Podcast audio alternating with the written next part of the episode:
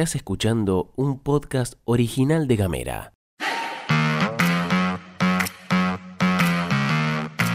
Hoy es martes 28 de febrero, te doy los buenos días y te digo que tengo varias cosas para contarte. Mi nombre es Gastón Lodos y te doy la bienvenida a la pastilla de Gamera. En casa, En Ushuaia. en camino, En Tolwyn. en tu celu, En Río Grande. en 7 En minutos. toda la Argentina. Estas son las noticias para arrancar la jornada.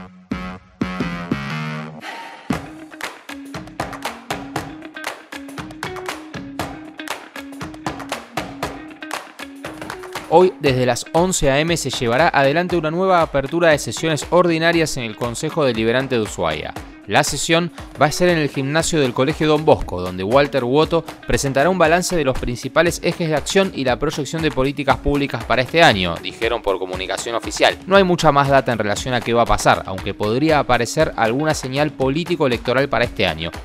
Quien entró de lleno en las definiciones políticas a unos días del cierre de listas fue el intendente de Río Grande, Martín Pérez, que según cuenta Infofueguina, dijo en Radio Provincia que decidió acompañarle al gobernador si es que toma la decisión de ir por la reelección. De esta forma, Pérez es el primero en confirmar que una vez más y después de las elecciones 2021, los intendentes y el gobernador sostendrán el frente de todos a nivel local. Cuando una candidatura no se impone y surge desde abajo es porque seguramente gran parte de las cosas se están haciendo bien, afirmó Pérez, y aclaró que la relación con el gobierno provincial no arrancó bien en su momento. Allá por el 2020, dijo Pérez, tuvimos muchos problemas con la coparticipación. El diálogo con los concejales de Forja estaba muy trabado. Esto, digo yo, habría cambiado después del acuerdo político de 2021. Hablemos de guita porque hay novedades en cuanto a las paritarias y otras yerbas. ¿Qué pasa con la educación?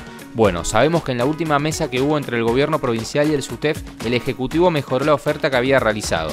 La nueva fue de 41,2% en tres tramos y acumulativo para febrero, marzo y abril.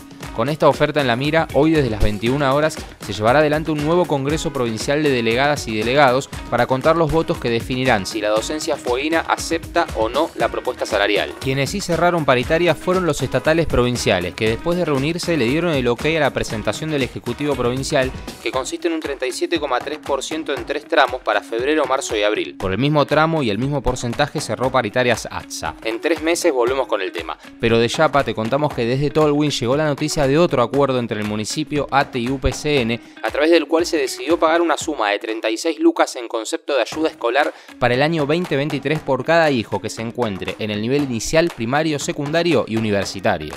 Y vamos a darle paso al minuto deportivo en la pastilla de Gamera de la mano de Sime Gutiérrez. Muy pero muy buenos días a todos, ¿cómo están? ¿Cómo les va? Bueno, como no podía ser de otra manera, por supuesto, gran entrega de premios, toda teñida de celeste y blanco, la de los Best. ¿Se acuerdan que ayer les había adelantado que se iba a estar llevando a cabo esta ceremonia de entrega? Por supuesto, el mejor jugador fue elegido Lionel Messi, el mejor entrenador Lionel Scaloni, el mejor arquero el Dibu Martínez, la mejor hinchada también fue para la Argentina y el histórico este, hincha nacional que estuvo desde el 74 en todos los mundiales. Al día de hoy, estamos hablando de Tula Pascual, estuvo presente, se subió al escenario de estos premios ahí en Francia con el bombo e hizo de lo suyo. Pero además de eso, también hay que recordar que Lionel Messi estuvo entre el 11 ideal que eligió la FIFA para este 2022 que terminó coronado nada más y nada menos que con la Copa del Mundo para la selección nacional. Gran triunfo al biceleste en estos premios de Best 2022.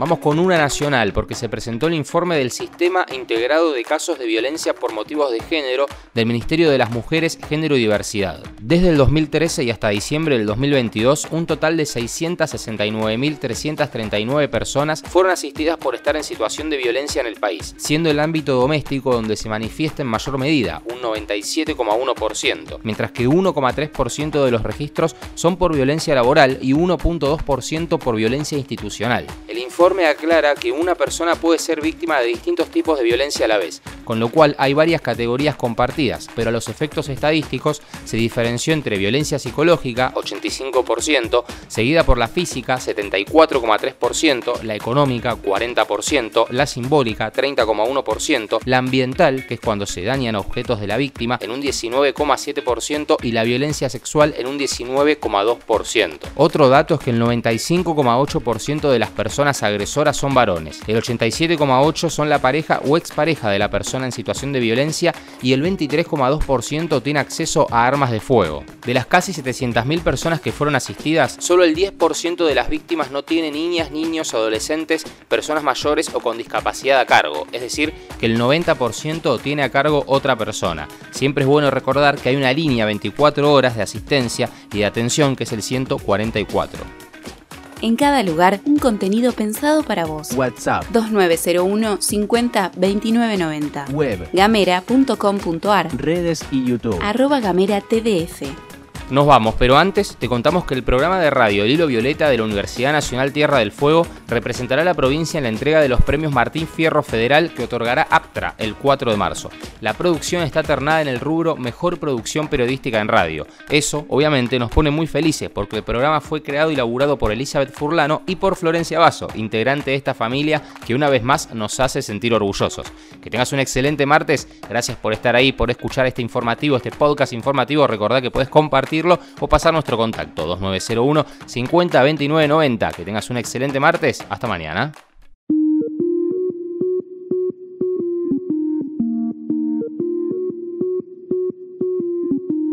Estás escuchando un podcast original de Gamera.